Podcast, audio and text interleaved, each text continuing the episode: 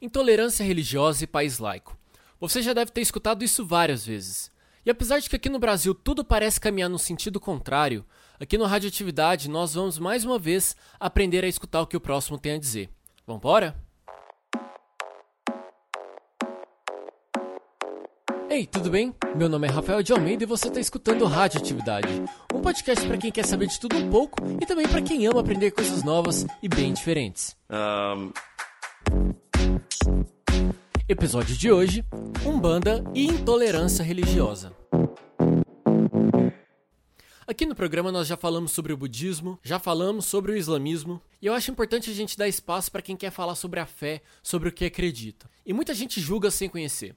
Associações negativas, confusão com outras fés e principalmente um dos principais alvos da intolerância religiosa, ao contrário do que muita gente pensa, a Umbanda é uma crença originalmente brasileira, mas que carrega no seu DNA características africanas. É, a Umbanda para mim é muito mais do que apenas o meu porto seguro, sabe? É, tem muita gente que enxerga as religiões como algo que só vai lá para pedir socorro, segue os dogmas por obrigação, mas minha relação com, com a Umbanda não é essa não. É, eu tenho a relação de amor, sabe? É, é uma entrega por amor e, e tenho muito orgulho. É, é orgulho, um orgulho muito grande e amo ser dessa religião, sabe?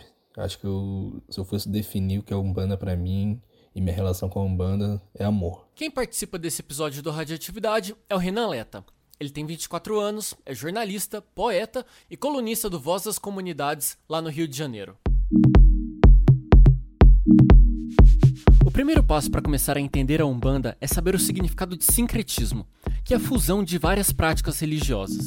Nesse caso, as bases da Umbanda são provenientes do catolicismo, numa mistura de orixás africanos com espíritos indígenas. Sabendo disso, você deve se perguntar: como funcionam as liturgias, os cultos da Umbanda?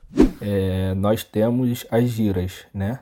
Que fazendo uma comparação com as religiões cristãs, é como se fosse uma missa ou, ou um culto. É, a nossa forma de rezar é, na maioria das vezes, cantando. É, a, a, nossas músicas se chamam pontos. É, na Umbanda, por exemplo, no, no, início e no final de cada gira, a gente reza orações católicas, tipo Pai Nosso, Ave Maria, essas coisas. Tem um, uma abertura e um, um encerramento, né? É, mas no decorrer da gira, é, toda com atabaques, com cantos, esses pontos que eu falei, e são feitas as celebrações aos orixás, às entidades, é, que todo mundo conhece popularmente como santos, né?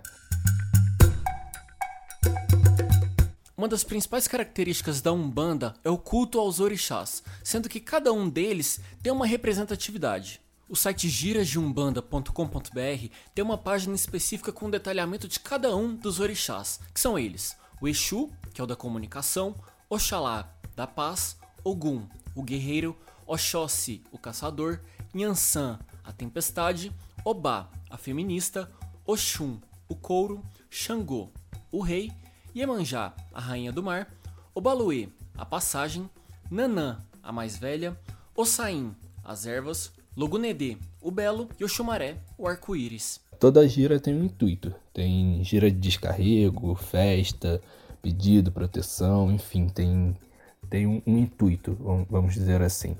É... Além disso, é, é, acho que é muito importante frisar que a dinâmica de cada terreiro conta com, com a organização do mesmo, sabe? É, cada terreiro tem, tem o seu jeito particular de fazer as coisas. É, por mais que seja, seja a mesma religião e tal, mas tem cada terreiro tem a sua divisão é, cada médio tem o seu cargo, que vai desde o pai ou mãe de santa, que é quem comanda as giras, até o cambono, que é quem ajuda os médios e as entidades que incorporam, é, os médios rodantes, médios que não são rodantes, é, o GAN, que é quem toca o atabaque, enfim. Então a dinâmica vai muito, vai muito em torno dessas divisões, né?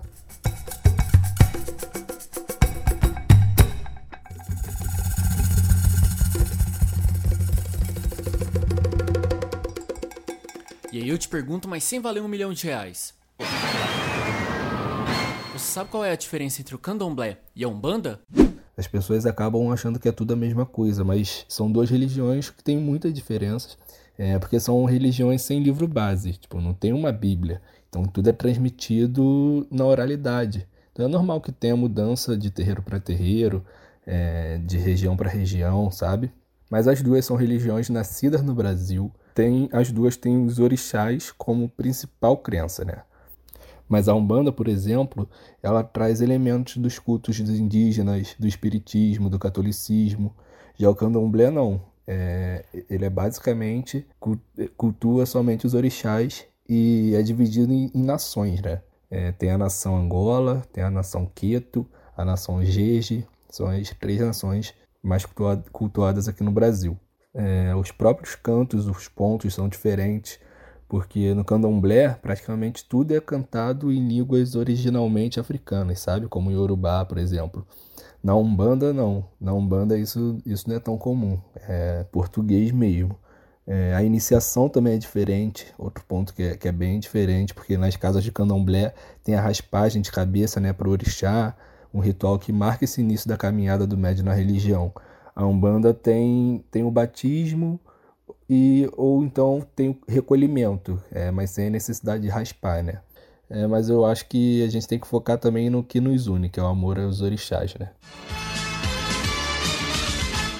Na última quinta-feira, o templo que fica em Jacarepaguá foi invadido e algumas imagens de santos foram destruídas. Intolerância religiosa. Quatro jovens evangélicos foram detidos nesta madrugada no Rio depois de promover um quebra-quebra. Um homem que se converteu ao cristianismo foi condenado à morte. Uma denúncia de bullying religioso durante um programa religioso transmitido pela TV Record. Do campo na Grande São Paulo. Em nome da religião, destruiu. Destruiu. 2020. E a gente ainda tem que lidar com esse tipo de coisa. Eu me pergunto às vezes por que, que as pessoas, ou pelo menos parte delas, não consegue conviver com o diferente, não consegue aceitar a fé, a crença que o outro tem. É tão difícil respeitar o próximo, entender que a sua fé não impacta em nada na fé do outro e a fé do outro não vai impactar em nada no seu modo de seguir a vida. Será que não é possível diferentes pessoas seguirem juntas, mas cada uma respeitando o seu espaço e aquilo que acredita?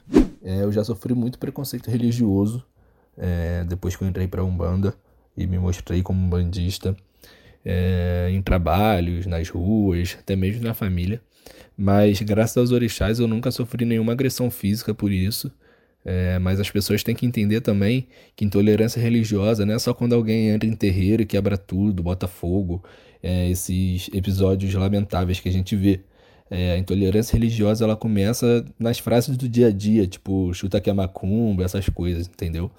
É, e é um preconceito que vem desde a época da colonização, então a gente está falando de séculos disso. É, eu tive um papo com um grande mestre historiador, Luiz Simas, é, que aborda muito esse assunto, e ele enfatizou que esse racismo religioso ficou muito escancarado até não muito tempo atrás, lá em 1890, quando teve a lei da vadiagem. É, essa lei puniu tanto o samba como as religiosidades e tudo que era afro-ameríndio. É, então, tudo que tinha origem afro-ameríndia é, foi punido por essa lei. Isso acabou reforçando alguns estereótipos em cima das religiões, como candomblé, jurema, catimbó, é, que foi tudo tratado como bruxaria é, e tudo demonizado, né? Muito disso continua até hoje, infelizmente, é, mas a gente tem o Disque 100, que começou em 2011, a contabilizar todos os casos de intolerância religiosa, é, que, como a gente sabe, é, é crime segundo a Constituição. A gente tem dados que vão de 2015 até 2018, que foram mais de 1.700 denúncias no Brasil. Isso dá uma média de 42 denúncias por mês, é mais de uma denúncia por dia, sabe? Em 2017, quase 40% das 537 denúncias vieram de pessoas que são da Umbanda ou do Candomblé. Então, essa realidade ainda é muito dura, infelizmente. É, a gente tem que mudar isso, porque, mais do que respeito, eu acho que o Brasil tem a obrigação de proteger essas religiões afro-ameríndias, porque são religiões que são pilares fundamentais para a construção de boa parte do país. E até hoje tem muito, muito centro, muito terreiro que realiza trabalho social e movimenta bastante a economia, né? Abrindo um parêntese aqui, o Disque 100 é o número do governo federal que recebe denúncias 24 horas por dia, incluindo sábados, domingos e feriados, sobre tudo aquilo que é relacionado à violação dos direitos humanos, nesse caso, a intolerância religiosa. Eu sei, sempre dá para falar muito mais sobre o assunto, mas pra gente entrar na reta final dessa conversa de hoje, eu queria deixar aqui com vocês um poema que o próprio Renan escreveu e que fala um pouquinho sobre essa necessidade da gente é, trabalhar a paz e estimular com que outras pessoas também tenham um pouco do. Um pouco não, tenham mais do pensamento respeitoso com o próximo.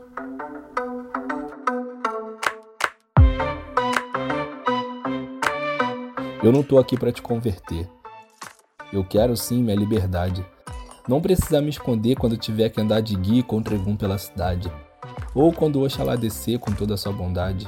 Mas para você saber entender, eu te falo a verdade. A nossa principal missão sempre foi espalhar e trazer muita paz e caridade. Então, irmãos, axé para toda a humanidade.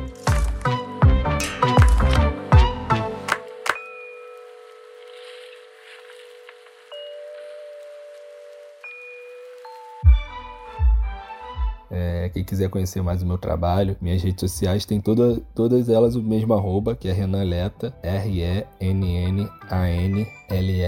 São dois N's no Renan e um T só no Leta. Então pode procurar no Instagram, Twitter, Facebook, LinkedIn, TikTok, tudo. e quem quiser ler mais os meus artigos ou matérias, é só entrar no site Voz das Comunidades, que é o jornal que eu sou colunista há dois anos. É, eu sempre posto lá, já postei artigos sobre intolerância religiosa então só procurar.